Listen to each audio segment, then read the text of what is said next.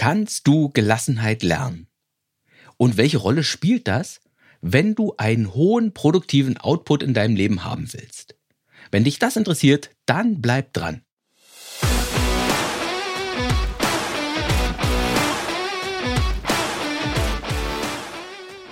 Hallo hier im Podcast Mein Leben, meine Regeln, wo es darum geht, dein Leben in kleinen Schritten immer mehr nach deinen Vorstellungen zu gestalten. Ich, ich bin Ralf Senftleben und heute, da möchte ich etwas Persönliches aus meinem Innenleben teilen. Und zwar, also, ich bin ein Langweiler. So, jetzt ist es raus. Ja, das bin ich. Denn ich mag es am liebsten, wenn mein Leben ein langer, ruhiger, friedlicher Fluss ist. Ein Fluss, der fröhlich aber eben nicht zu wild vor sich hin plätschert. Und Stromschnellen oder Wasserfälle, die brauche ich nicht so. Die bringen nur meine innere Harmonie durcheinander. Und Biber, die versuchen, in meinem Fluss einen Damm zu bauen, die werden freundlich zu einem anderen Fluss eskortiert. Ich brauche einfach meine Harmonie, ich brauche meine Entspanntheit. Und ich will das Gefühl von Leichtigkeit und Stressfreiheit in meinem Leben. Das will ich nicht nur, das brauche ich. Das ist mir ein ganz, ganz wichtiger Wert in meinem Alltag. Auch, weil ich sonst nicht kreativ sein kann. Aber das ist nicht der einzige Grund. Aber es ist ein Grund. Denn es ist wichtig für meine Arbeit, dass ich entspannt bin. Denn sonst funktioniert es nicht, dass ich kreativ bin. Sonst kann meine Kreativität nicht zuverlässig funktionieren. Und es ist wichtig, dass meine Kreativität zuverlässig funktioniert, damit ich meine E-Mails schreiben kann und meine Kurse und meine Bücher konzipieren und schreiben kann. Meine Kreativität, das ist etwas, das ich wirklich extrem beschütze, weil diese Kreativität so eine zentrale Position in meinem Leben hat. Denn meine kreativen Denk- und Schreibprozesse, die funktionieren einfach nicht gut, wenn ich zu viele Konflikte habe oder wenn es zu viel Reibung gibt oder wenn es Probleme in meinem Alltag gibt, die sich nicht so einfach lösen lassen. Und deswegen habe ich mir angewöhnt, innere und äußere Konflikte extrem direkt und extrem schnell zu lösen, auf die eine oder die andere Art. Und ich habe gelernt, wie ich mit Verletzungen oder mit Anfeindungen oder mit Enttäuschungen umgehe, sodass mich diese Störquellen nicht mehr zu sehr belasten. Ja, ich habe tatsächlich in den vergangenen Jahren wirklich umfassend in Richtung Gefühlsmanagement geforscht. Und ich glaube, es gibt wirklich nur wenige Menschen, die so viele Möglichkeiten kennen, den eigenen Geist und die eigenen Gefühle zu beruhigen und Dinge loszulassen. Eben weil ich diese innere Ruhe und Gelassenheit benötige, um einen guten, konstanten, stetigen, kreativen Output zu haben. Und jetzt, jetzt kommt vielleicht der wichtigste Punkt. Wenn du meine Arbeit jetzt schon eine Weile verfolgst, dann kennst du vielleicht eines meiner wichtigsten Prinzipien.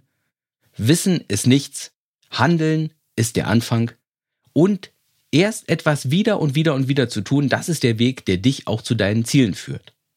Und deswegen habe ich meine Methoden und meine Tricks für meine Gefühlsregulation für mich in Gewohnheiten und Routinen verpackt. So einfache Dinge wie zum Beispiel mir jeden Tag zehn Dinge klar zu machen morgens, für die ich dankbar bin, weil Dankbarkeit so eine krasse Waffe gegen Angst und gegen Sorgen ist. Dankbarkeit, das ist ein bisschen wie ein Beruhigungsmittel. Und zu wissen, dass etwas so ist, das ist die notwendige Voraussetzung. Es einmal zu tun, es einmal anzuwenden, das ist der Anfang, aber erst es jeden Tag zu tun, ist der Weg, der die Ergebnisse bringt.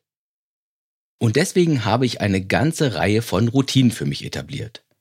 Aber ich habe auch meine Standardprotokolle, wie ich mit bestimmten Dingen umgehe. Mit Streits, mit Problemen, die unerwartet auftauchen.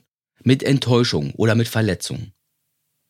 Und diese Vorgehensweisen habe ich tatsächlich gelernt, als ich mich damit beschäftigt habe, wie ein gutes Wirtschaftsunternehmen funktioniert. Ein gutes Wirtschaftsunternehmen, das hat Ziele und es hat Prozesse, um diese Ziele zu erreichen. Und es hat eben auch Protokolle, um mit Dingen umzugehen, die eben nicht jeden Tag passieren. Und als Selbstständiger, da bin ich ja auch ein Unternehmen, auch wenn es ein sehr kleines Unternehmen ist. Und deswegen habe ich eben diese drei Dinge auch für mich selbst etabliert. Meine Ziele, meine Prozesse, meine Protokolle. Und weil ich mein Privatleben und meinen Beruf ohnehin nicht trennen will, haben sich diese drei Dinge auch in meinem persönlichen Leben breit gemacht. Also habe ich so einige tägliche Prozesse am Laufen, die sich einzig und allein damit beschäftigen, dass ich entspannt und gelassen bleibe. Mönchskram sozusagen. Was sehr gut für meine Arbeit ist, aber auch sonst erzeugt das einen sehr angenehmen Grundzustand in meinem Leben. Ja, warum erzähle ich das eigentlich alles? Zum einen, weil ich dachte, es könnte spannend sein, ein paar innere Geschichten von mir zu erfahren, denn ich genieße es jedenfalls bei Newslettern, die ich verfolge, wenn die Schreiber etwas aus ihrem Alltag und aus ihrem Leben und aus ihrer Seele erzählen. Aber ich erzähle das auch, weil ich eben grundsätzlich daran glaube, gute Dinge im eigenen Leben zu ritualisieren, damit man sie nicht mehr vergisst, damit sie irgendwann normal und gewohnt werden, sodass man nicht jedes Mal wieder darum kämpfen muss. Und deswegen möchte ich dich eben dazu ermuntern, wenn du mentale Techniken oder Methoden kennst, Techniken, die dir gut tun, dann mach einen Prozess draus, mach ein Ritual draus, mach eine Gewohnheit draus. Denn nur zu wissen oder es nur zu kennen, das ist eben nichts. Das nützt nichts, das bringt nichts. Ich wünsche dir was. Vor allem, dass dein Leben die Art von Fluss ist, die du am liebsten hast. Mit den Bibern oder anderen Wassertieren, die du am liebsten magst. Und natürlich, dass du dein Leben immer mehr nach deinen Regeln leben kannst. Alles Gute und bis zur nächsten Folge.